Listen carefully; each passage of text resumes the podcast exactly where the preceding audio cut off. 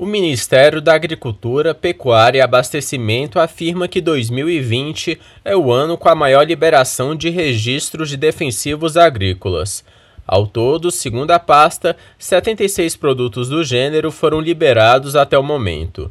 Na última sexta-feira, a publicação de um ato do Departamento de Sanidade Vegetal e Insumos Agrícolas da Secretaria de Defesa Agropecuária, no Diário Oficial da União, trouxe a liberação do uso de 42 produtos. Desse total, 13 são defensivos agrícolas de controle biológico, sendo seis deles permitidos para uso na agricultura orgânica.